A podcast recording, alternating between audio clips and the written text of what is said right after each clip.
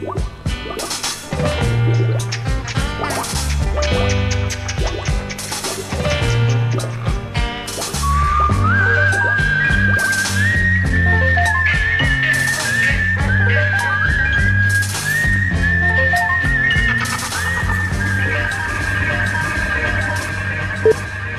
всем, легко простой подкаст, 107 э, эпизод. А, сегодня в гостях Никита Маглахов и Дима Черненьков, и вы с, с обоими знакомы. Никита, автор крупнейшего подкаста про личную эффективность, будет сделано, э, и одноименной книги, еще много чем занимается. А, вот, и сегодня решил рассказать, ну сейчас сам представится, как он, с какой позиции он это будет рассказывать, про метод терапии, который называется International Family, что там дальше, сервис? Internal Family Systems, терапия внутренних систем, внутренних семейных систем. Вообще не то. Но, но, главное, что... Вообще не то. Семью угадал, да. Да, класс. Вот, Дим Черненьков, э, аналитик, да, ты же аналитик все еще? Я уже запутался, я, ну, аналитик-менеджер какой-то, блогер. Э, вот сейчас э, обучился на коуча, да, и что-то такое непонятно. Ты, короче, тоже с AFS связан, потому что ты рассказывал, что ты в него пошел и как а. так по... Слушай, я не я пош... я сейчас в него пошел как клиент, да, я заинтересовался этим подходом. И теоретически мне интересно было бы э, какие-то вот элементы работы AFS добавить в свою какую-то коучинговую практику. Мне кажется, что это прикольный mm. инструмент. Я здесь для того, э, чтобы разобраться вообще, что это такое, потому что в последнее время об этом стали очень много говорить. Я услышал это у Мацкевича, э, Никита завел об этом канал и, в принципе, проект. Э, и, слушай, где-то еще постоянно я об этом слышу. Сам я сейчас на первой ступени обучения гештальту, вот, поэтому я буду с вот этой точки зрения как на всю эту историю смотреть. А, Никита, что вообще э, за проект? Да, если коротко, то это история, которая уже супер популярна на Западе, в Америке. Есть, есть присказка о том, что если ты сертифицированный IFS-терапевт, специалист, то тебе там буквально выстраиваются очереди, потому что их пока не так много. И сам институт, он создает некоторый такой ажиотаж э, тем, что ограничивает входной поток, там на, на обучение может попасть только 30 человек, и таких обучений за раз, да, и таких обучений, например, 4 в год. А желающих там типа 1000, 2000, 10 тысяч. И на каждое обучение, чтобы принять участие, ты участвуешь в лотерее. Если ты выиграл лотерею, ты имеешь право отдать им свои там кровные 3,5 тысячи долларов, и со временем начать называться IFS практиком. Мне пока это не посчастливилось, я, я жду свои ласточки удачи, поэтому я пока наблюдаю за этим а, отсюда, немножко со стороны и изучая, практикуя все это по, по мере своих сил. Если коротко, то IFS — это метод терапии, который был создан, разработан Ричардом Шварцем, вот уже он где-то около 40 лет эм, этим занимается. И изначально Ричард Шварц, он пришел из другого направления, он обучился на системного семейного терапевта, и там основная история в том, что терапевт пытается решить проблемы отдельных членов семьи, за счет того, что налаживает отношения, налаживает динамику отношений в самой семье как системе. То есть есть гипотеза о том, что если система здорова, то здоров каждый отдельный элемент. Например, если а, приходят родители а, в рамках этого метода с подростком, у которого булимия, это те клиенты, с, которым, с которых начинал Шварц, терапевт будет работать не с подростком, он будет работать со всеми а, сразу.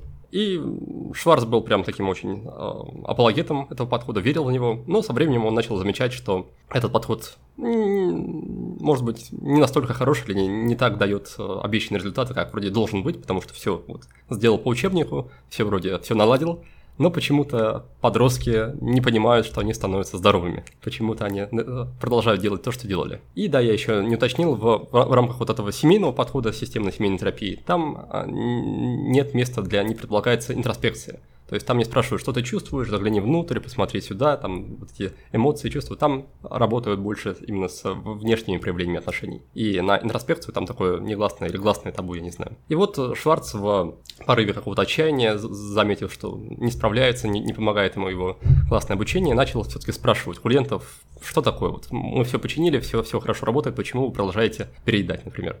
И клиенты начали отвечать, что есть какие-то части внутри э, них, которые заставляют их это делать. Первая мысль э, у Шварца была про то, что все гораздо хуже, чем он, э, он мог предположить.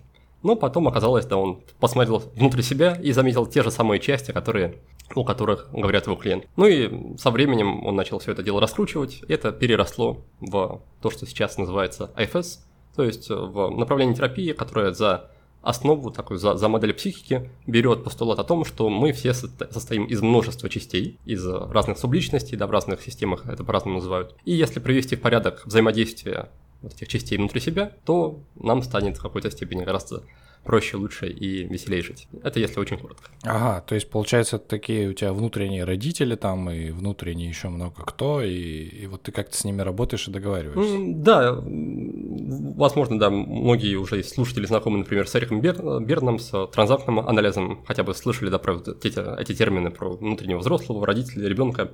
Но отличие в том, что если у Берна это, это три вот этих ипостаси, родители внутренний и э, внутренний ребенок взрослый, то в ИФС там их э, нет числа, там их могут быть десятки, сотни, а. тысячи, и там, э, там тоже у них, в принципе, есть роли, но обычно не заранее, заранее так мы не навешиваем в рамках этой системы, что вот это внутренний родитель, и значит, значит это как-то связано с родителем, например.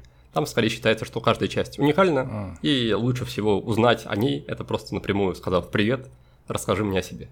А слушай, он вот э, в такой дополненной версии, про которую ты говоришь потом, э, он интроспекцию добавил или все-таки ее так и нету mm, в этом подходе? Да, слышу, что есть небольшое недопонимание. А Шварц начинал с метода, который назывался системная семейная терапия, и со временем он ушел из mm-hmm. него в свой вот этот метод, в, а, сделав да, свое. IFS. Ага, и понял. как раз IFS, она полностью построена на интроспекции, там а, уже гораздо а. меньше идет акцент на внешние, внешние отношения. То есть в первую очередь на сессии человек работает uh сам со своими частями, но работает, да, и как раз э, сохранился некий багаж Ричарда Шварца из его предыдущей деятельности. Он принес многие методы, которые он использовал в системной семейной терапии, снаружи вовнутрь. То есть он воспринимает взаимодействие наших частей как некую такую условно большую-большую семью. И вот этот принцип базовый, он остается примерно таким же, о том, что если воспринимать всю эту нашу семью внутреннюю как систему, то надо приводить в порядок систему. Да, и из этого следует, что у нас не бывает такого, что есть какая-то одна проблемная часть, и вот именно она во всем виновата. Нет такого, что есть часть, которая проявляет себя, например, через э, выпивку. Вот, и вокруг этой части будет такая большая динамика частей, и они как раз и воспринимаются как мини-система, микросистема. Работа идет между, со всеми частями сразу этими. То есть нет такого, что мы берем одну часть, э, хватаем ее за шкирку, что-то с ней делаем и возвращаем обратно, и все меняется. Нет, все, все работает в рамках единой такой большой схемы. Интересно, конечно, посмотрел бы, как, как это происходит. А я так Дим, Никита, вы так понимаю, первый раз, ну, когда пошли на терапию, вы сразу попали в этот метод? Или у вас какой-то опыт был предыдущий? Нет, ты знаешь, ну, давай я про себя могу сказать. Я сначала немножко работал в гештальте, у меня есть опыт и в, в КПТ, и потом вот боль почти год я, раз, я занимался каким-то типа эмоционально-центричный подход какой-то, какой-то подвид э, психоанализа чуть более современный, не помню точно. Вот, но это когда, когда долго просто сидишь и вываливаешь себя, сидишь и вываливаешь, а человек кивает и потом спрашиваешь, а что ты чувствуешь, как бы, и ты еще 15 минут вываливаешь, потом помолчал 5 минут, а потом пересылаешь деньги куда-то. Вот такой подход. Вот, э, потом, потом я сделал перерыв, да, и я уже некоторое время интересовался ФС, я прочитал книжку Шварца, вот. И просто на AFS Rush в результате себе специалиста нашел, вот сейчас занимаюсь. Я хотел добавить вот э, просто вот немножко про свой клиентский опыт. Я хотел сказать, что э, вот эта вот история с э, частями лично для меня, она работает сразу на какое-то лучшее принятие себя, что ли. Ну, то есть, когда ты э, говоришь о каких-то своих частях, каких-то внутренних процессах, ну, в такой модели, мне сильно проще принимать какие-то процессы, принимать какие-то мысли, какие-то мотивации. Ну, то есть это не просто там какая-то, как бы не объяснить, это не херовый я условно, да, а, а, и, а просто часть, у которой вот есть какие-то потребности, у нее есть какое-то там поведение, какой-то паттерн размышления, можно там пойти поковыряться вилкой, вот, а не то, что ты мудак, быстро перестань быть им.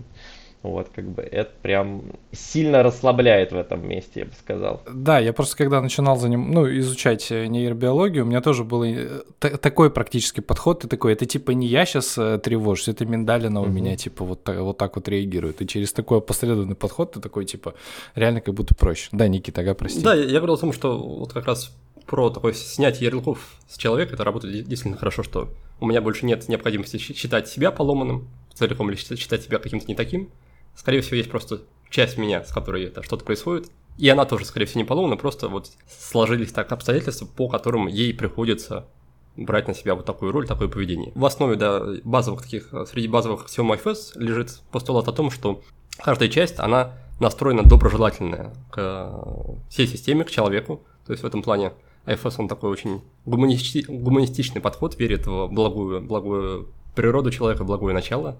И даже если часть ведет себя как-то не так, то есть, например, если у нас часть здесь, которая нам, нас ненавидит и нас критикует, нам тяжело, очень тяжело сходу поверить или согласиться в том, что она как-то доброжелательно настроена для, по отношению к нам очевидно. Но по мере, по мере знакомства с частями, да, каждый раз мы приходим к тому, что у части есть у каждой части есть причина определенная вести себя подобным образом, определенным образом. И эта причина, да, она как раз всегда очень позитивная, то есть это про заботу о нас, про сохранение жизни, про безопасность и так далее. Я плюсую. Угу. А есть, э, вот насколько это корректный вопрос спрашивать, вот если вы работаете, ну, терапевтируетесь в этом подходе, сколько у вас личности? Э, корректно? Про количество личностей, Тимур, там же их может быть бесконечное число, и кроме того, с точки зрения Шварца, оно может быть вообще фрактальным, ну то есть там у частей могут быть части, ну то есть там, а. это, ну, это не место для какого-то статистического анализа. Есть какие-то части, какие-то элементы системы, на которые ты сейчас направляешь свой фокус и смотришь. Вот, то есть оно...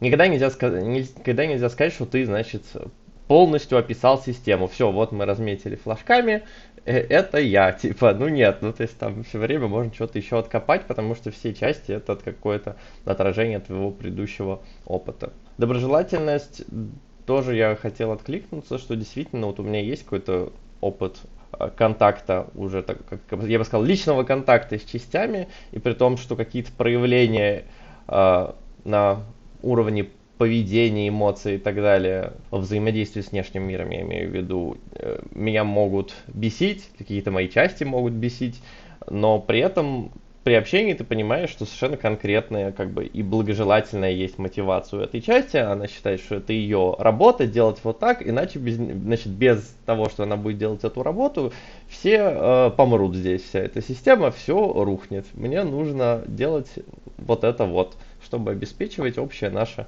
благополучие я буду делать. Ну, ты сидишь с ней как-то разговариваешь, расспрашиваешь, почему так, типа, и так далее. В чем как-то так. Я заметил, что в идеале надо с ней коучингово разговаривать, без замечательное словосочетание есть э, в коучинге, если я правильно его сейчас процитирую, это делиться впечатлениями и задавать вопросы без ощущения собственной правоты. Ну, то есть вот это вот та позиция, с которой нужно с собой гуманно разговаривать. Угу, ну, это же история, да, с, с эпистемологией такая же. Здесь мы, мы постепенно приходим к другой такой основной части, основной концепции IFS, это то, то что называется self. И э, обычно, когда говорят про разницу между IFS и другими подходами, которые используют идею субличности, говорят как раз про self. Так вот, в, также в процессе работы с клиентами, и здесь я хочу делать пометку, что IFS это по большей части эмпирическая модель, то есть все, все постулаты, все концепции, которые в ней есть, они обычно сначала приходят от опыта взаимодействия с клиентами и потом перетекают уже в саму модель, в саму теорию. Так вот, Шварц э, по, по мере общения с клиентами начал замечать, что когда он просит отойти одну часть, вот он говорит клиент, пожалуйста, вот мы сейчас общались с частью, попросите ее побыть в стороне. И э, это тоже приемы из системной семейной терапии. В этот момент обычно ее место занимает другая часть, сразу приходит э, другая часть. Если продолжать так делать, раз за разом просить часть отойти, то внезапно оказывается, что в какой-то момент э, человек попадает в некое состояние очень интересное, и что еще интереснее, то, что у всех людей это состояние ощущается примерно похожим образом, и это состояние характеризуется классными качествами вроде открытости, смелости, сопереживания, любознательности, ясности там, и много-много других классных качеств. И это раз состояние было названо self, И считается, что self является, ну, по сути, агентом исцеления в процессе IFS-терапии. Если в некоторых или во многих даже направлениях терапии считается, что наиболее важным фактором является альянс между, то есть здоровые отношения между терапевтом и клиентом, и клиент, получая такой длительный опыт здоровых отношений, близких отношений с кем-то, он имеет возможность закрыть свои какие-то травмы и вылечить раны, то в ИФС скорее акцент на том, что терапевт создает условия для того, чтобы клиент вошел в состояние self, и из состояния self сам себя, свои части, исцелил, помог их да, избавиться от травм и бремени. То есть именно агентом основным исцеления в AFS считается именно self клиента. То есть э, сейчас, сейчас я вот, слушай, уточню, как эта механика происходит. То есть э, терапевт раз за разом просит какую-то личность э, одну отойти или все по очереди, которые приходят на это место? Ну, обычно, да, обычно нет такого, что целый час терапевт говорит, что отойди, отойди, отойди. Там скорее про то, что сначала выбирается какая-то какая целевая часть, например, часть, которая, допустим, прокрастинирует. И мы начинаем ее исследовать. Терапевт обычно спрашивает, я могу спросить клиента, да, что ты чувствуешь по отношению к этой части? Если клиент отвечает, например, я хочу от нее избавиться, мне она не нравится, я ее презираю, она мне мешает. В этот момент, по этим ответам, я понимаю, что сейчас клиент находится не в состоянии self, да, потому что self характеризуется другими качествами, он сейчас слит с другой частью. То есть есть целевая часть, и есть часть, которая называется обеспокоена. Она обеспокоена тем, что есть прокрастинирующая часть. И вот мы просим вот эту обеспокоенную часть отойти в сторонку. На ее место может запрыгнуть другая. Mm. И у нее будут какие-то свои, свое отношение к прокрастинирующей части. И так постепенно-постепенно, да, отделяя вот эти рядом стоящие части, мы приходим к тому, что рано или поздно, может быть, скорее всего, клиент скажет, что «О, теперь мне стало любопытно, почему эта часть так себя ведет. О, теперь я стал чуть больше понимать, что с ней происходит. Теперь я чувствую к ней чуть больше сочувствия, например». И в этот момент мы, мы уже понимаем, mm. что есть вот этот проблеск self, и self это не, не, цифровое, не цифровая категория, это не вкл-выкл, это скорее спектр. Можно быть на 0% self, на, на 5, на, там, на 7 и так далее. Если хотя бы есть чуть-чуть self, это уже хороший сигнал, чтобы продолжить работу. И дальше, когда терапевт видит, что клиент чуть-чуть ближе к self, он уже отпускает, точнее, сам немножко отходит в сторонку и дает возможность self клиента построить отношения с частью и дальше уже происходит Интересно. некоторая, условно, такая магия. Да. Дальше уже все гораздо обычно лучше, легче, плавнее и проще идет. Дим, ты испытывал такое ощущение уже? Слушай, ну, как тебе сказать? У меня был опыт э, какого-то так изменения отношения к какой-то проблемной, проблемной в кавычках части, да, что как-то становится больше к ней принятия, и любопытство, я бы сказал. Ну, то есть я не так много, на самом деле, сессий пока провел, да, у меня здесь какой-то был контакт, здесь какой-то контакт. Ну, и я понимаю, да, о чем речь, потому что именно вот когда глубоко закопался в работу с одной частью, которая меня интересовала, рядом очень быстро реально э, возник, э, возникла другая часть, которая сидит и саркастически комментирует это все и вообще настроена так раздраженно. И вот в момент, что я отделил себя тоже от нее и уже вижу это как такую беседу, теперь уже как минимум на троих, это было очень любопытно. Вот. Прикольно.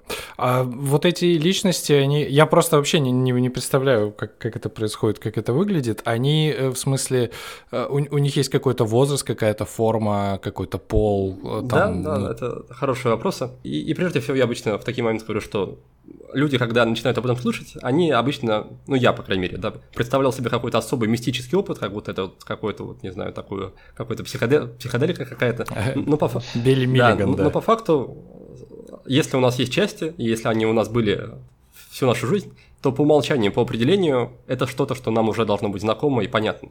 Другое дело, что мы на это не обращали внимания. Поэтому в терапии не сказать, чтобы происходит вот какой-то какой-то мистический опыт, ты просто начинаешь замечать, что ага, вот, вот оно рядом, я просто это так на это не обращал внимания, я с этим просто не взаимодействовал. И да, отвечая на твой вопрос, у разных частей может быть свой возраст, многие части очень а, юные, у разных частей могут быть свои поведения, установки, даже свои какие-то воспоминания. Эм, каждая часть может и, и часто говорит о том, как она хочет, чтобы к ней обращались, то есть какое-то имя можно для нее выбрать.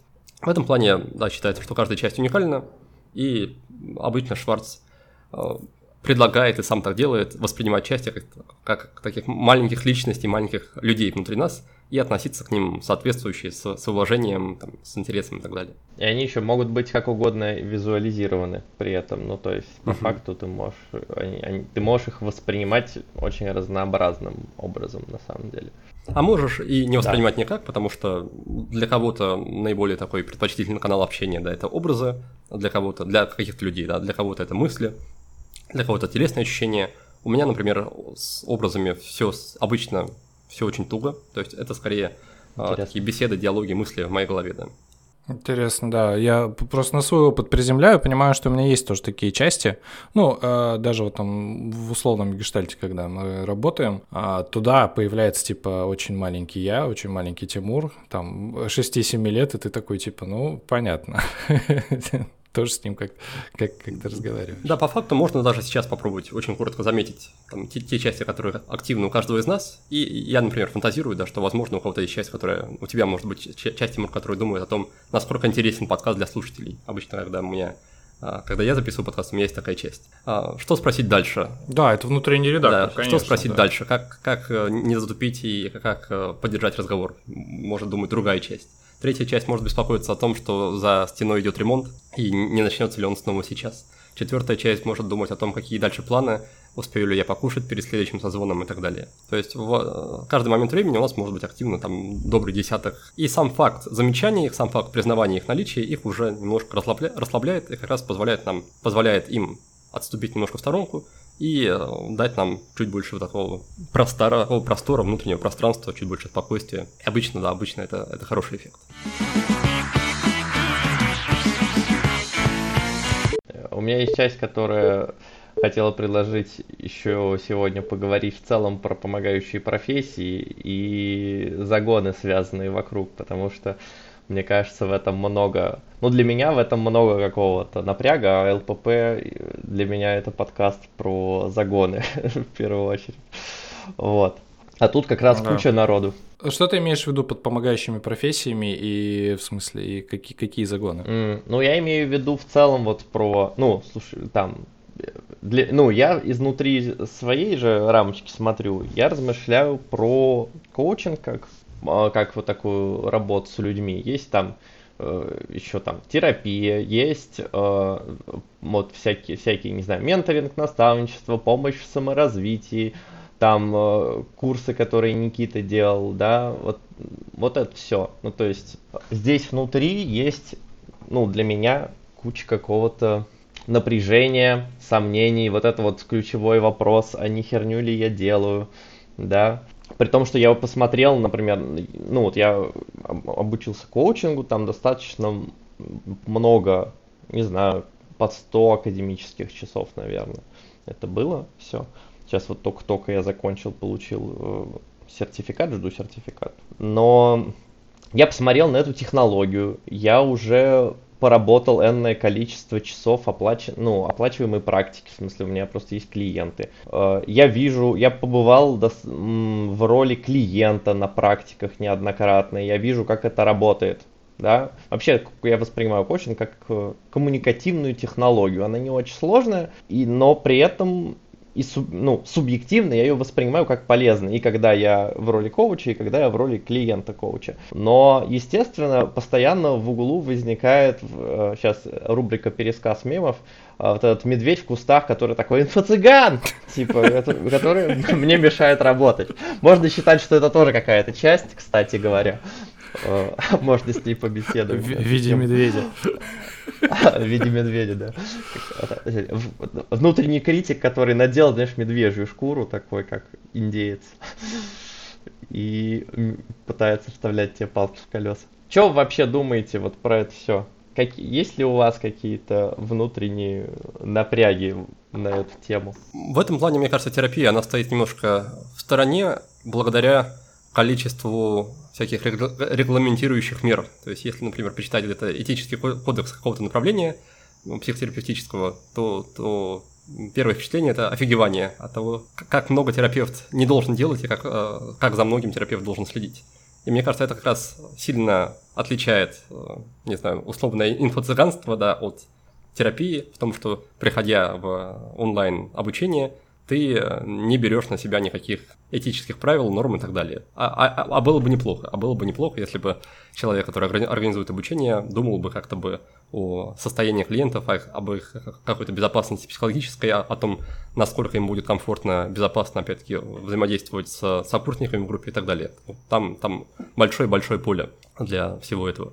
И, и при этом мне, как человеку, который при, при, пришел в эту историю, в психологию, в, в психотерапию, без, этого, без какого-то бэкграунда большого, без, там, не знаю, 10 лет в институте, мне, конечно, сложно свыкнуться с этим. И я понимаю, что я никогда не стану таким хардкорным а, психотерапевтом, который выполняет все вот эти этические нормы, потому что у меня моя настройка, она уже немножко другая, она такая чуть-чуть более бизнесовая. Но, но при этом я надеюсь, что мне в эту бизнесовую настройку получится внести, и вроде как немножко получается, часть, как минимум существенную часть вот этих этических норм, чтобы, по крайней мере, здесь не сильно, не сильно уходить в сторону, не сильно отличаться от хардкорных психотерапевтов. Э, Практические нормы – это интересное замечание, слушай, но при этом они, конечно, 100% не защищают, потому что, например, в Хабаровске несколько лет назад был достаточно громкий по всей стране случай про группу экзистенциалистов, то есть это была групповая терапия, и там на протяжении прям какого-то долгого времени вся группа участвовала в травле, включая самого терапевта. То есть вроде школа, вроде у них есть этический кодекс, вроде а, это достаточно уважаемый человек, а, который проходил супервизию, свою терапию, но видишь, все равно как бы не защитила. В целом, если говорить, говорить про Россию, то в России все очень-очень плохо с этим. Например, в, э, условно в Америке там чуть-чуть ли не за уже не до уголовного преследования за нарушение кодекса. Там история про то, что если э, терапевт вступает в половую связь с клиентом или клиенткой, то ему место, да, его отправляют в места лишения свободы. В России, к сожалению, uh-huh. с этим пока все плохо. А, нет никаких законодательных регламентаций, пока что не так много активных ассоциаций, пока что не так много каких-то движений в эту сторону. Но, но к счастью, вот, например, все эти сервисы, которые появляются по выбору терапевтов, там, мета, алтер и так далее, а, а, один из, одно из того, что они привносят, это как раз, во-первых, внимание к этой теме, а во-вторых, чуть больше, как раз чуть больше э, регламентировать, чуть больше осведомления самих клиентов, людей о том, какой должна быть терапия. Что вот если терапевт ведет себя так, если он вас, не знаю, приглашает на кофе после э, сеанса, после сессии, то э, нужно спросить себя, да, терапевт ли это, например.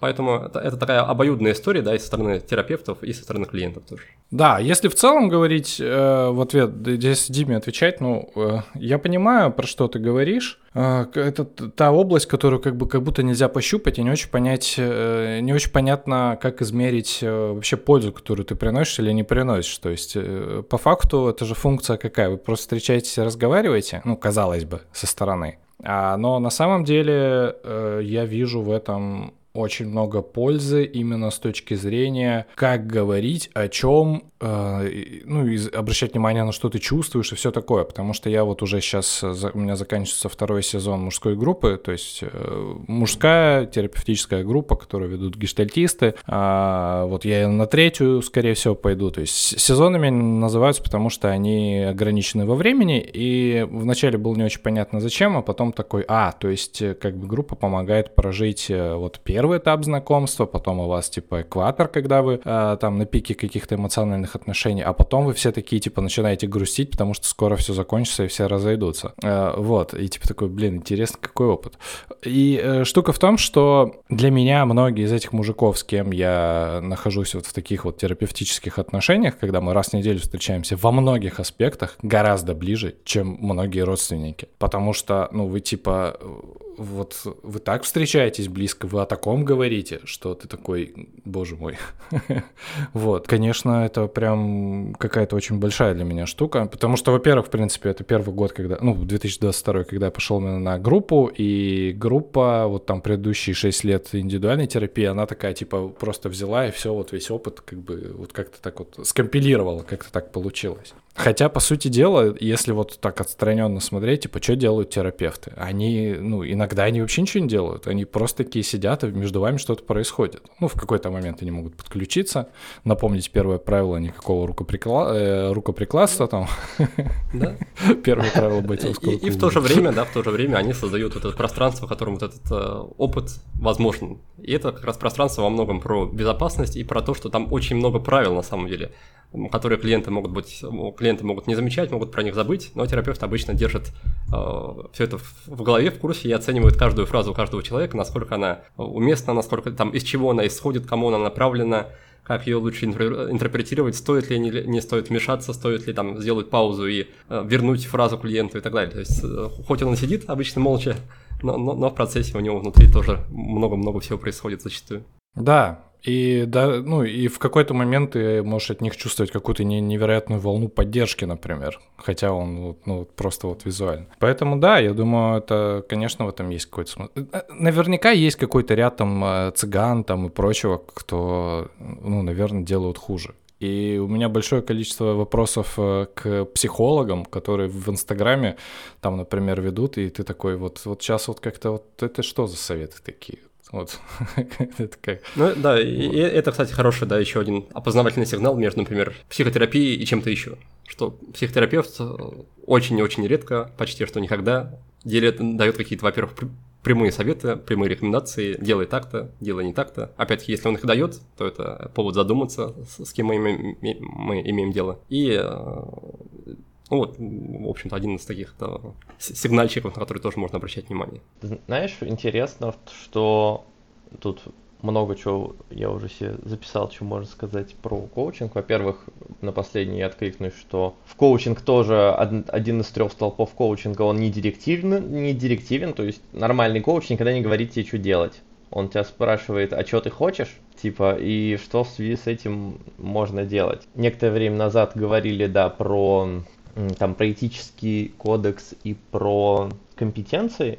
В коучинге тоже здоровенная модель компетенций, там типа 7 что ли ключевых и там под 40 э, внутренних вложенных, по которые тоже в каждый момент отслеживается, вот в, в процессе обучения мы сидим, э, разбираем транскрибации сессии, смотрим на проявление компетенций, можно вообще, в идеале нужно бы свои сессии рассматривать и сверяться с проявлениями. И там тоже есть и про создание доверия, и про много чего еще. Я думаю, что с, вот, с коучингом еще та большая проблема, что рынок терапии в России за последние годы все-таки он развивается, он оформляется, он становится более каким-то прозрачным, более понятным.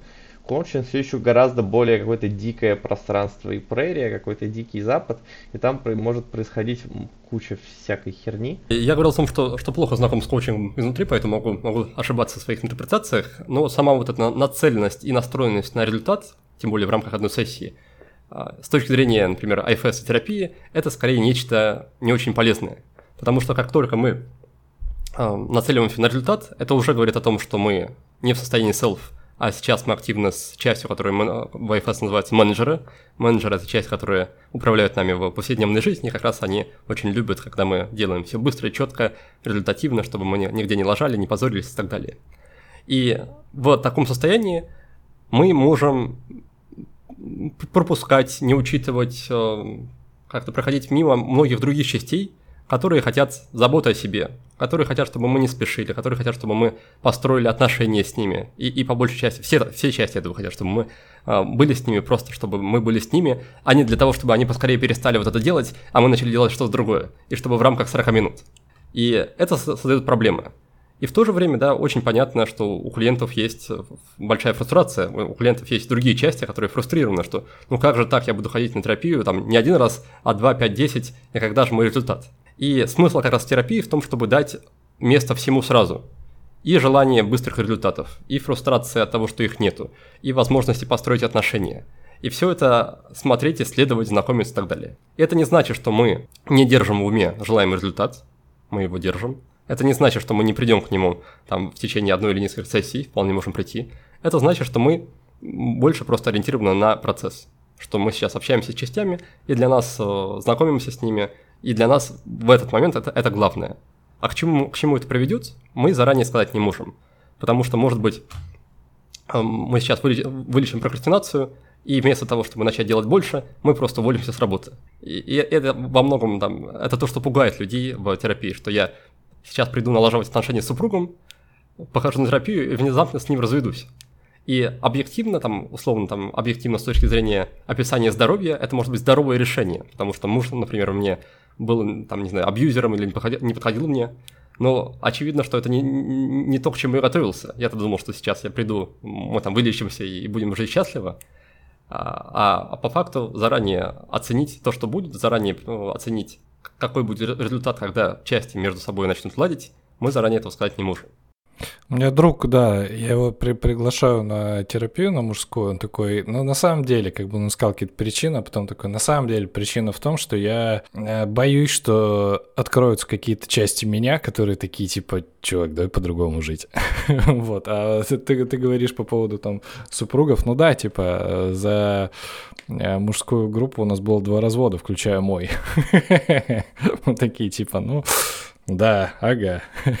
Слушай, ну это правда, я сталкивался с такой, секунду, да, с такой мотивацией, что, ну, а, а, как-то люди опасливо относятся к тому, чтобы идти в терапию, потому что это что-то про то, что я поменяюсь и, и, и что, э, ну, это сразу какой-то стресс вызывает. Конечно, жизнь надо заново будет переделывать, то такое, это вроде здорово, но а тут-то, с другой стороны, все привычно, комфортно, ты вот, у тебя структура есть четкая, как бы, жизни. Что-то там не нравится, где-то там что-то это, ну можно же потерпеть там. Конечно, так. А, у меня вопрос был в смысле, а в EFS есть вообще структура какая-то? Я имею в виду именно во встрече. Или это вот как, как идет, так идет? У вас просто есть ограничения по времени, и вот чё, на чем-то заканчиваете? Да, и в этом плане мне как раз IFS э, меня привлекает в том, что с одной стороны она, эта система максимально структурированная, то есть там очень четкие протоколы, прям чуть ли не по, по не, не то чтобы по минутам, но по шагам точно. И в то же время в самом, в самом этом направлении считается, что протокол и система, она немножко вторична, она вторична по отношению к тому состоянию, в котором находится терапевт. То есть, эм, если терапевт сам не умеет соединяться с состоянием self, он довольно-таки бесполезен в качестве АФС-терапевта, его протоколы не спасут. А вместе это работает уже гораздо круче, когда человек знает и протоколы, и умеет соединяться с self. И в то же время, обычно, когда человек в состоянии self, неважно, терапевт он или клиент, он редко может сделать что-то такое, что окажется неправильным в рамках IFS. То есть как будто IFS, о, как будто self в некоторой степени это такая страховка от э, ошибки в общении с частями. А, по поводу советов, не знаю, кстати, успели посмотреть или еще нет. Э, Джона Хилл выпустил документальный сериал про своего терапевта, называется uh-huh. на Netflix. Идет полтора часа. А, мне очень зашел. Ну, то есть это действительно сериал, который они снимали года два, наверное, про взаимоотношения, ну, собственно, терапевта с, с Джоной э, самим. Вот. И я не... То ли я пропустил, то ли он, в принципе, не говорил, в какой школе он работает. Вот это такой 74-летний дедушка уже э, с Паркинсоном, который у него там чуть ли не в 20 лет диагностировали. В его методике есть, во-первых, личное присутствие, ну вот это вот, э, как, как, как в гештальте, в общем, когда терапевт работает не по методике, как в КПТ, и такой типа я просто тут наблюдаю, а вот когда он предъявляет какую-то свою личную часть. Вот. И там все-таки у него есть какая-то история про советы. Ну, это надо посмотреть. Ну, я, ну, это... Судя по тому, что я видел, там, там довольно много историй про советы у него. Ну, ну. И как тебе? Ну, очень двояко, на самом деле, очень двояко. С одной стороны, здорово, что у него есть такие классные клиенты, про которые, которые про него снимают фильмы. Э, это уже, наверное, о чем-то говорит. Но, с другой стороны, меня вызывает все-таки некоторые опасения, когда человек у меня вызывает, наверное, зависть. Э, в какой-то степени есть часть, которая завидует, что человек может себе позволить уходить как раз от стандартов, от отдельных э, школ, от э, этики той же самой. И в то же время есть часть, которая опасается, к чему может привести вот такой вот мешанина из разных техник, которые он понахватал из разных, я так понимаю, направлений, методик, не знаю, течений и так далее, смешал их в какую-то единую картину и, может быть, не особо, не особо проверял, узнавал, насколько они в целом подходит для всех, например. Поэтому ощущение у меня осталось двоякое, но, безусловно, да, безусловно, это очень, очень любопытно. Дим, ты не смотрел? Я не смотрел. Но я тут немножко подумал о том, вот, что Никита говорил про э, нацеленность на результат. Э, есть что откликнуться. Мне, ну, в, в коучинге, ну, есть модель про то, что ты работаешь на двух уровнях с клиентом, то есть на уровне что, ну, очень грубо на уровне там списочек, списочки там писать, как, какая-то условно когнитивный уровень, что делать там, где копать забор. И уровень кто, условно про то, а, каким тебе надо быть, чтобы выкопать эту яму, или а, каким тебе нужно быть, чтобы понять, нужно ли копать тебе эту яму. Вот, и вот мне кажется, что на уровне кто именно, э, ну, там, во-первых, как содержится весь основной ресурс для генерации инсайтов. Инсайты это очень, это очень частая штука в коучинге на самом деле. Проблема в том, что инсайты ради инсайтов это в коучинге считается не камильфо, потому что инсайт должен работать на цель клиента, на тактическую, на стратегическую, которая она у него есть. Вот. И у меня есть соображение, что вот на уровне, когда работаешь с клиентом на уровне кто, и как раз какие-то элементы IFS, как способ э, понимания себя, расширения взгляда на себя, изменения вообще перспективы, э, может быть очень полезен, в том числе потому, что как раз это может позволить в процессе сессии, например, сделать реконтрактинг, потому что при глубокой работе, например, какая-то цель вот эта низкоуровневая, она разрешается сама, а на первый план выходит что-то на самом деле более существенное. То есть э, как раз довольно распространенной ошибкой, как мне кажется, которую легко свалиться, это когда клиент приходит с какой-то очень конкретикой, вы сидите, значит, вместе в этой конкретике, вот под таким очень маленьким узким углом на это все смотрите, вместо того, чтобы расширять взгляд да, на проблему и какую-то там в этом месте осознанность прокачивать. Про это тоже есть там набор компетенций в модели компетенции ICF. Вот. Это про, это, это про результаты и вот про глубокую работу в коучинге, такой короткий отзыв.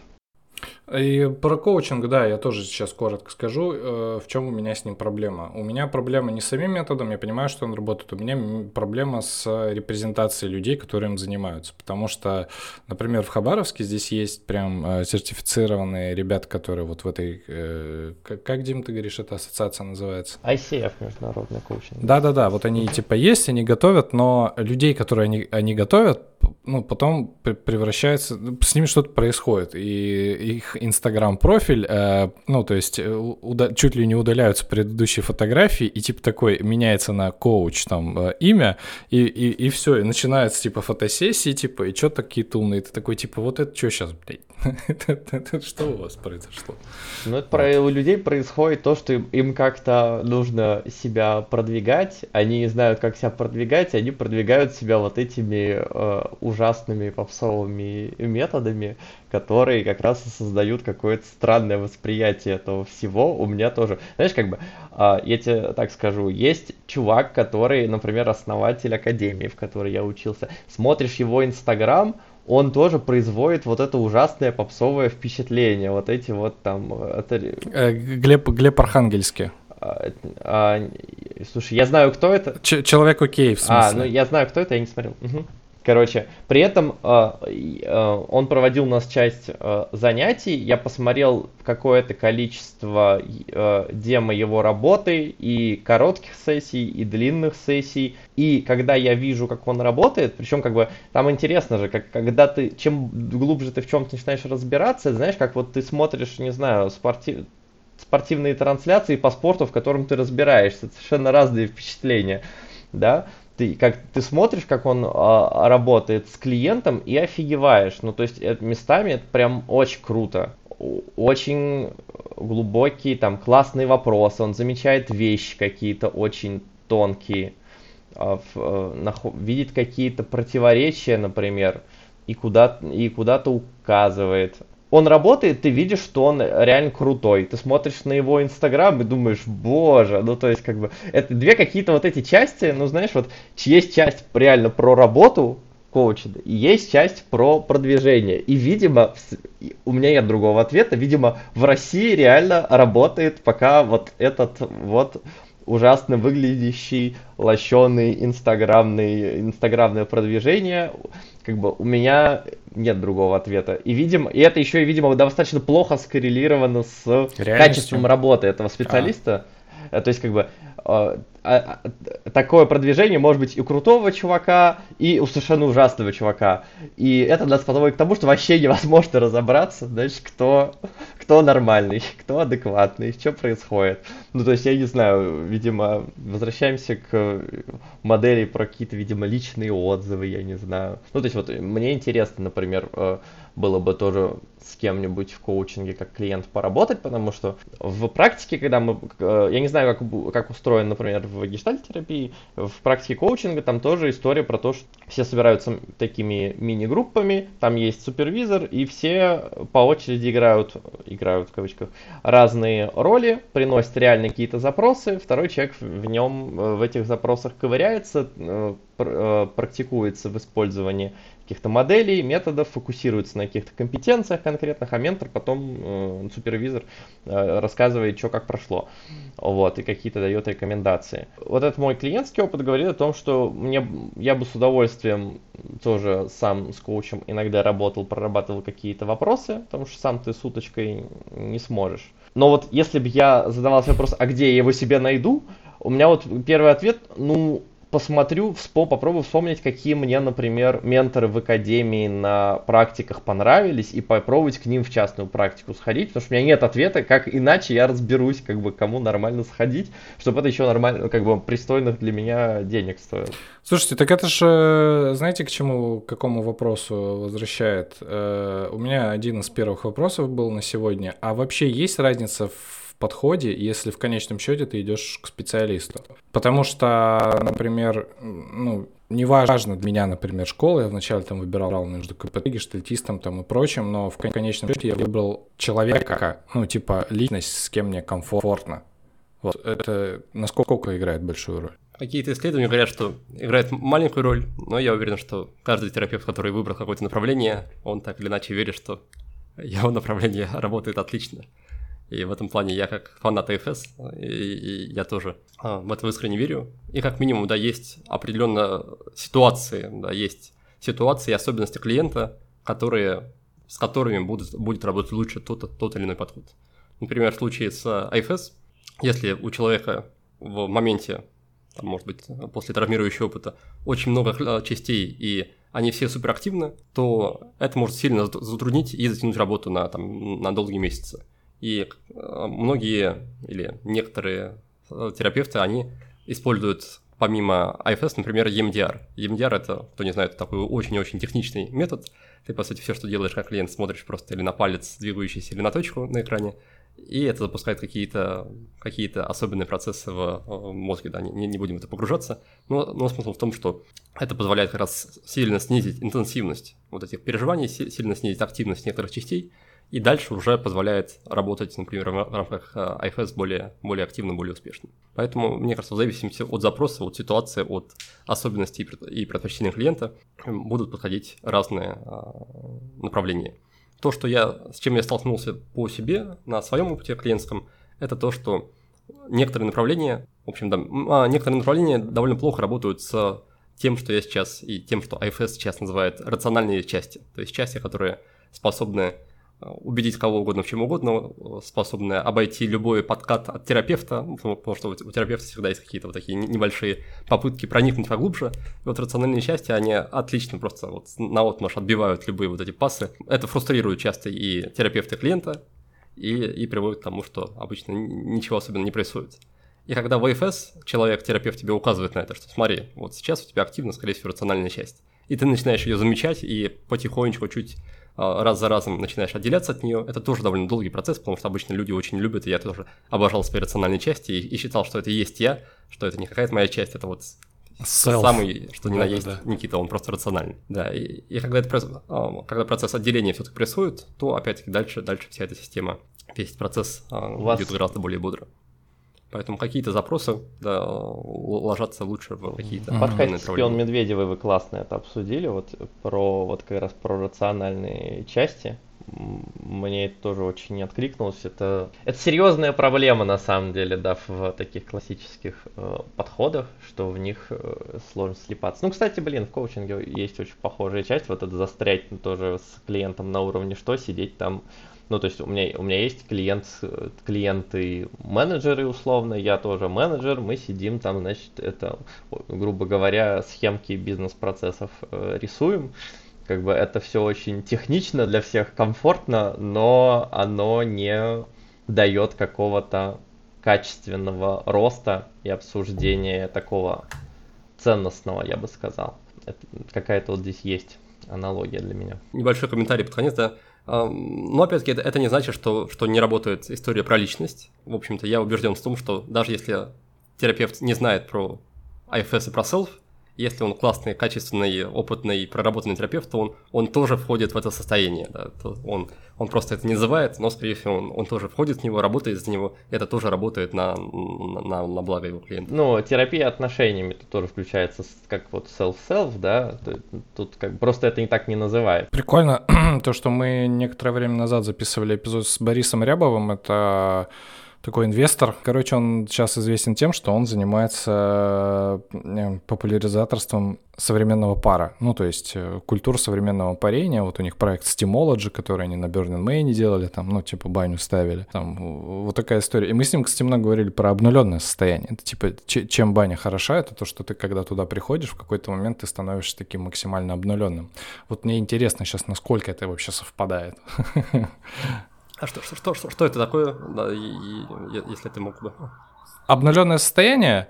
Слушай, ну, если вот ты, например, э, ты йогой занимался? Да, да. А, вот после, после максимальной, например, какой-то максимального телесного включения, когда ты прям супер устал, и ты, ты ложишься в шавасану, то есть э, обнуленное состояние — это когда ты вот максимально везде расслаблен, и в теле, и ментально, и ни на чем не фокусируешься, ты просто такой осознаешь вот, как ты, вот свое физическое тело, свое какое-то эмоциональное состояние. Вот э, это что-то похоже когда ты вот... Интересно, прям... да, в этом плане IFS, оно разделяет, разделяет такую историю, как self и части, похожие на self. И говорит о том, что у нас могут быть части, которые по своим качествам тоже, А-а-а. тоже прекрасные, тоже заботливые, добрые, радостные, свободные, спокойные, но что-то их отличает от self. Любят баню. Да, любят баню, например.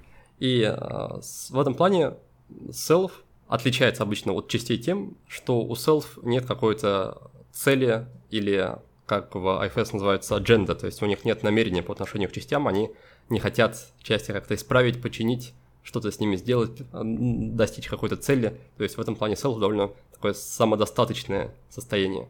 По описанию, по описанию, да, то, то что ты рассказываешь, мне кажется, это довольно близко, близко к self. Но, но почему я упомянул про self-like части, а, к таким self-like частям в IFS а, относятся и части наблюдателей, части такие а, медитационные, медитирующие – то есть это, это части такие немножко отстраненные, которые могут наблюдать просто за процессами, не вовлекаясь в них, не оценивая. Но им обычно не хватает как раз сопереживания. Они скорее именно отстраненные от происходящего, отстраненные от других частей. И это как раз то, то что их отличает по, по сущности от self. Self все-таки больше такое сострадательное, сопереживающее. Оно не имеет self, не имеет намерения, например, починить или исправить состояние а, части, которой больно, но оно может и готово разделять, быть с ней в этой боли. И это вот такая очень тонкая разница. И здесь же проводится очень интересное для меня, прям супер было полезно узнать про это разницу между эмпатией и состраданием. Это как раз считается та причина, по которой люди в некоторых направлениях терапевта а, склонны к выгоранию, к быстрому выгоранию. То, что когда терапевт начинает чувствовать эмоции клиента, то есть проявляет эмпатию, он нагружает тем самым, этими самыми эмоциями свою, свою систему, и считается, что в этот момент есть части, которые у него отвлекаются на эту боль и тоже проявляют как бы в унисон свою боль. И это нагружает систему терапевта и приводит к выгоранию. И наоборот, если мы из состояния self взаимодействуем чьей-то, с чьей-то болью, с болью клиента, мы в этот момент можем быть рядом с ней, не активируя боль свою внутри. То есть мы можем позволять клиенту быть с этой болью, мы можем его окружить вот этим заботливым вниманием, но при этом самим условно не, не страдать, не подключать к этому свои части и не иметь срочного намерения что-то изменить. Это, это тоже как раз а, такая заметная разница. Когда нам плохо, когда кто-то страдает другой, когда мы что-то хотим срочно исправить, утешить, спросить, что я могу для тебя сделать, это как раз указывает на то, что у нас есть счастье, которым тоже больно, и, которые, и, и мы, которые не, не терпят вот это, проявление этой боли, которые непереносимо находиться в присутствии чьей-то боли, и поэтому мы хотим быстрее об этого, от этого избавиться.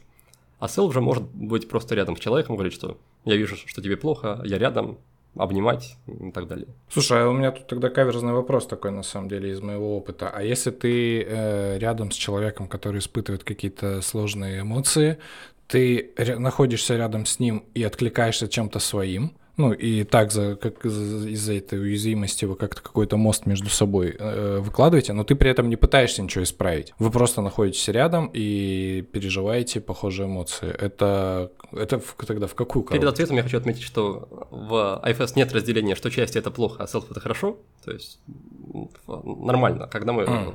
когда мы руководимы частями, это тоже окей. Это, это вполне жизненно, вполне человечно, в этом нет ничего плохого. Uh-huh. Но в ситуации, которую ты описал, как будто бы это, это больше похоже, да, чуть ближе к self, когда я могу находиться рядом с человеком в его чувствах, я понимаю или я, я представляю, что с ним происходит, но это не вызывает у меня своих страданий, это не активирует у меня своих э, уязвимых частей, и я могу быть рядом с ним, не убегая из этого контакта, и наоборот не, не пытаясь что-то в нем исправить сейчас. Блин, это очень сложная тема, Тимур, я хотел вот про это тоже откликнуться, что я за собой заметил не так давно вот эту тему, что когда рядом кому-то плохо, у меня есть только два варианта. Либо попытаться быстренько все исправить, либо а, эмоционально присоединиться, типа, как это, как это мне будет нормально, если рядом человеку, особенно которым я забочусь, плохо. И, и, то есть, и вообще без вариантов, как будто бы, а быть, э, наоборот, исправлять, в кавычках исправлять, э, состояние человека, например, своим э, позитивом, это как будто э, неэтично, некрасиво, некорректно и так далее.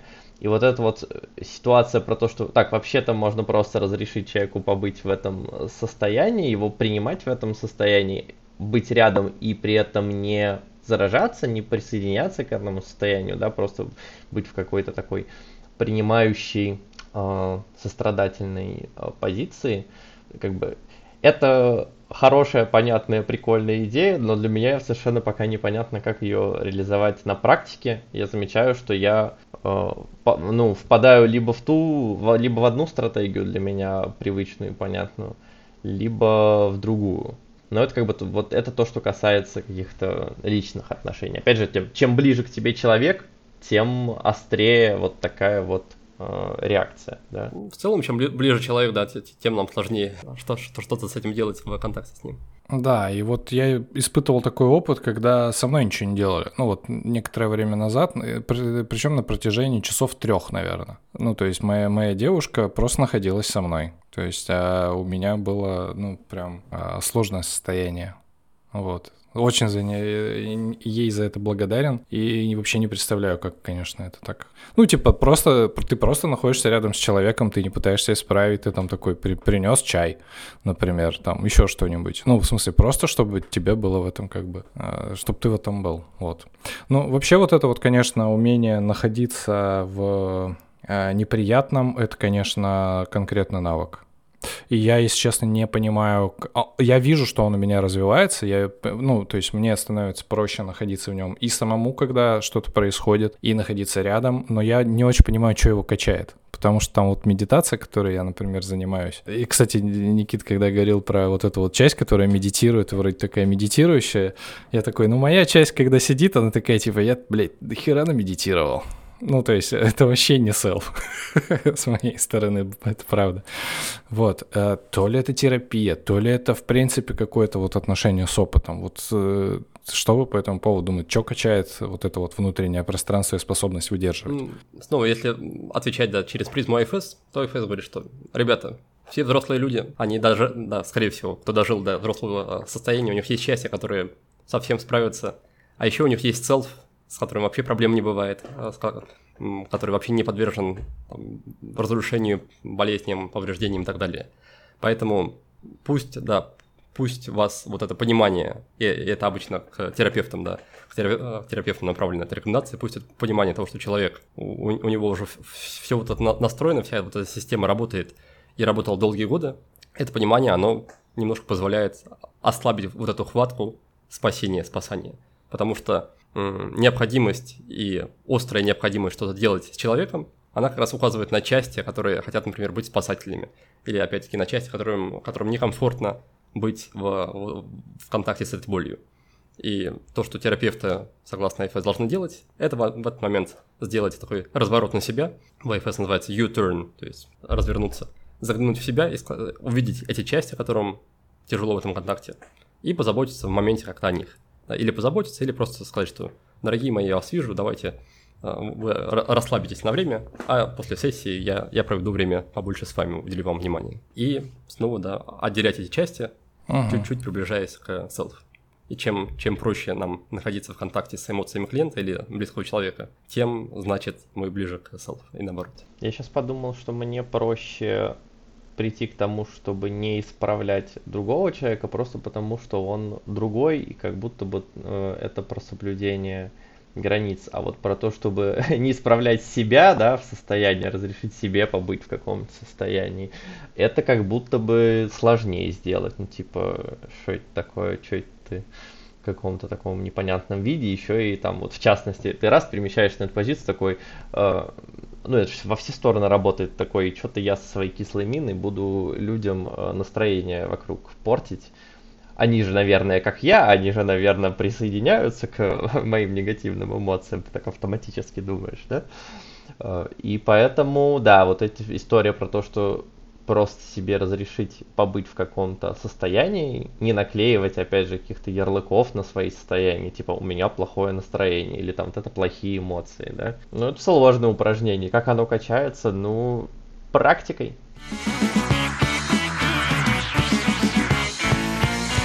Какими запросами идти в, в AFS? Есть вообще такое? Ну, типа, э, Никита немножко сказал про это, что, например, когда у тебя там какой-нибудь посттравматичный синдром, у тебя все части такие, а то типа будет сложно. Вот. А есть какие-то запросы, которые подходят э, лучше к нему? Да, я в этом плане, немножко там, скорректирую или исправлю. Это то, что э, комментарий про то, что IFS в целом очень травмоориентированный подход, то есть он, он прям заточен над, а, на работу с, как раз с ПТСР в разных формах. И в целом довольно, довольно универсальная история, потому что считается, что каждый запрос, он относится к, через призму этой модели как, какой-то части, а дальше у нас единый алгоритм для всего. Поэтому обычно именно таких ограничений жестких скорее, скорее, скорее нет. Но действительно, да, в зависимости от каких-то состояний, от текущего состояния могут быть разные ситуации, и терапевт, скорее всего, укажет на то, да, на то, если он там, не готов или не может, или пока что рано, например, взаимодействовать частями. Но опять-таки, тогда просто даже в рамках АФС есть, есть другие, а, условно, обходные пути, как постепенно к этому подобраться и прийти. Поэтому, отвечая коротко, скорее, скорее универсальная история, и можно заходить туда с любым внутренним запросом. Слушай, ну, этот, ко коучинг. Слушай, ну, главное в коучинг заходить все-таки с хоть с каким-то пониманием вообще. Там есть совершенно отдельные тоже как бы протоколы для работы там, с, там со стратегическими целями, в принципе, рас, раскладывание, да, вот на какие- какие-то большие жизненные цели и там сужение на до уровня сессии, что как бы клиент хочет до уровня сессии. В, в коучинге главное в таком классическом кавычках нормальном, да, это понимать, что коуч, он не ментор, он не наставник, он не чувак, который знает лучше. В этом, кстати, говорят именно на российском рынке большая проблема, что люди хотят прийти, заплатить денег, и чтобы им сказали, как надо жить. Типа в таком духе. Слушай, так терап- в терапию по этой же причине приходят. Э, ну, да, да, ну то есть как бы это такая комплексная история. А в, я думаю, что в терапии с этим ну, как, ну, так, ну, у меня ощущение, что как будто бы с этим должно быть проще, да, как бы. В, э, в коучинге, э, мне кажется, ожиданий про то, что ты этот, про, там же, вот я говорил про э, ориентировку на результат, мне кажется, что там ожиданий у клиента может быть больше про то, что ты ему наденешь экспертные очки и скажешь, что как, как бы, а там, а в, а в коучинге это прям э, э, скорее табу. Ну, то есть у меня есть истории, когда я условно подключаю себя, подключаю какую-то свою экспертность, но это в рамках сессии может быть типа 5%, и там и тоже есть какие-то протоколы, как этим делиться э, экологично, типа предлагать э, клиенту свою точку зрения, но чтобы он мог на нее посмотреть как бы критично и расценить, как ему, а не пытался, а не просто это так э, всасывал. И, а иногда я просто за рамки сессии выношу что-то, ну, то есть вот просто в другом контексте, там, не знаю, в телеграмчик что-то я написал, скинул, пыры-пыры. Вот. Э, в коучинг с конкретными запросами люди приходят и понимают, что коуч это, это коучинг это партнерство, то есть там ты не, это, это не отношения, там, врач, э, э, врач-клиент, я не знаю, А это такое вот как бы, ну это коуч, ну то же самое, что, что он, он, слово тренер, да, это партнерство равных, где один человек помогает другому разбираться, вот, и, и при этом не, транс, не транслирует себя туда. Как бы вот это очень важный uh-huh. момент. А с EFS, э, получается, там все-таки э, клиентские отношения? Мне кажется, в целом просто для терапии. Это характерно. Порекомендуйте что-нибудь. Э, каналы все, естественно, я и так добавлю, а ну что-нибудь. У нас есть по выходным бесплатные практики групповые, поэтому если кто-то хочет познакомиться на, на практике именно что такое, что такое части, где их найти и сколько, сколько их у вас есть в моменте, то, то приглашаю присоединиться. А если кто-то владеет, ну я полагаю, что много кто владеет, но если кто-то владеет английским языком, есть неплохие подкасты с участием автора системы Ричардом Шварца, например, у Тима Ферриса, Обри Маркуса. Отлично подходит для, для такого первого знакомства и составления, составления мнения, наверное, об этой, об этой системе. Книг на русском языке пока не так много. Есть одна книга, которая недавно вышла, тоже автор Ричард Шварц, называется «Мои». И также есть еще одна книга, на самом деле более, а, может быть, подробная и практичная для начала. Автор ее Джей Эрли, называется Self-терапия. На русском рынке, мне кажется, сейчас уже не особо продается, но вроде есть на сайте kub.ru. Это то, что касается такого первого знакомства с IFS. если хотите найти IFS-терапевта, то, как и Дима, можете пойти на сайт официальной ассоциации ifs-russians.ru, и там есть список терапевтов, которые прошли официальное обучение этому методу. Угу. А ты вот говоришь, у вас группа, это вот прям группа, то есть ты подключаешься и там... Да, там 10 человек, вот в Zoom в режиме а, онлайн, окей. примерно так же, как и мы, ведущий я или кто-то из моих коллег, и да, дальше идет вот этот процесс. Интересно. Ага, спасибо. Дима, что у тебя там? Слушай, я, я порекомендую э, этот YouTube подкаст э, «Больно смешно». Про, э, это история про то, что там сидит психотерапевт и с ним комики разгоняют, ну, стендаперы. Там был очень классный выпуск с Севой Ловкачевым, который тоже у тебя в гостях бывал. Они там говорили как раз про как начать действовать, про прокрастинацию, про вот эти рациональные части, про философию. Вот. И там было много интересных разгонов, там было интересно про какие-то телесные практики. Мне кажется, вот это может быть очень любопытно. И оно так немножко перекликается с тем, о чем мы говорили сегодня. Спасибо. Спасибо большое. Спасибо, что нашли время, а, поделились, рассказали. Спасибо вот. за приглашение. Счастливо.